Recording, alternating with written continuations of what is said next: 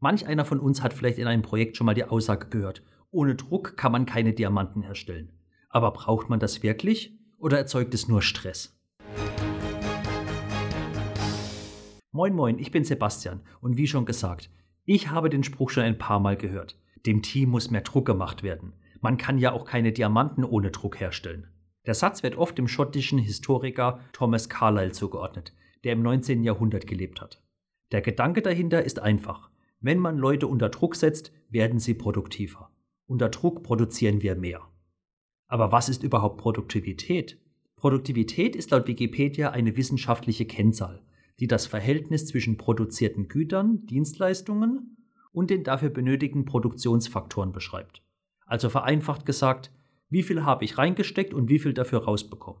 Aber kommen wir mal zurück zu dem Druck, den wir erzeugen wollen. Erhöht sowas die Produktivität oder erzeugt es einfach nur Stress? Und wenn ja, welchen Stress? Es gibt positiven und negativen Stress. Während der positive Stress uns antreiben kann, zieht der negative Stress uns runter. Und was dann oft vergessen wird, es gibt einen Unterschied zwischen Output und Outcome. In meinem anderen Video bin ich noch detaillierter darauf eingegangen. Für unser Beispiel stellt sich deswegen die Frage, auch wenn ich einen höheren Output habe, wenn ich mehr produziere, ist die Qualität auch gleich?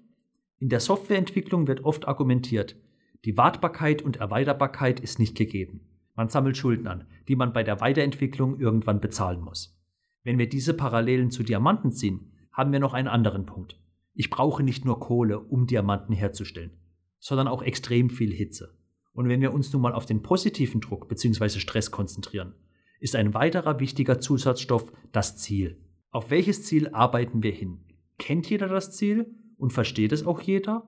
Denn wenn die Leute, wenn das Team das Ziel verstehen und sich darauf verpflichten können, können für eine bestimmte Zeit auch Höchstleistungen erreicht werden. Das Wichtige hier ist aber für eine bestimmte Zeit. Kein Team hält das ewig durch. Wenn ich zu viel Druck ausübe, zerspringt auch der Diamant. Und ein Fehler, der heute oft genug gemacht wird, die Produktentwicklung ist kein Sprint, sie ist ein Marathon. Es ist zwar toll, wenn wir mit Druck und positivem Stress zum Beispiel die Deadline erreichen, aber was ist danach? Hattet ihr geplant, nach der Deadline eine Pause zu machen und erstmal wieder Energie zu tanken? Oder war geplant, danach direkt weiterzuarbeiten, weiterzuentwickeln? Weil dann ist der Burnout nicht mehr weit. Ab einem bestimmten Punkt ist einfach die Luft raus. Und bevor wir mal die weiteren positiven Effekte betrachten, die positiver Druck erzeugen kann, noch kurz die Überlegung. Was passiert, wenn es gar keinen Druck gibt? Kommt dann gar nichts mehr raus?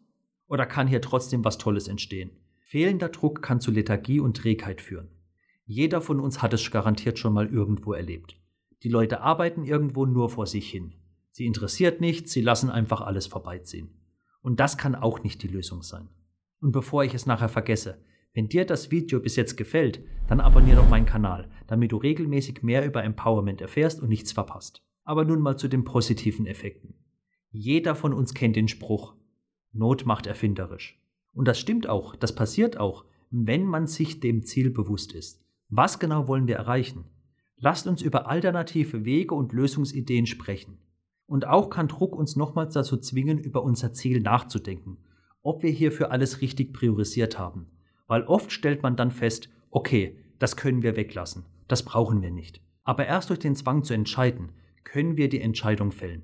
Hier können dir zum Beispiel die Dive-Kriterien helfen. Mit ihnen kannst du dein Backlog besser priorisieren. Und zu guter Letzt lässt der Druck uns vielleicht auch endlich über unseren Schatten springen und unsere Schwächen erkennen und woanders nach Hilfe fragen. Wichtig hier, nach Hilfe fragen muss nicht heißen, bekommen wir noch zehn Leute von euch, weil dann erfüllt sich Brooks Gesetz ganz schnell. Und wenn du dich jetzt fragst, was ist das, schau dir am besten gleich mein Video dazu an. In drei knackigen Minuten erfährst du alles darüber. Denk aber bei allem dran mit dem Druck, irgendwann zerspringt das Team, irgendwann zerspringt der Diamant.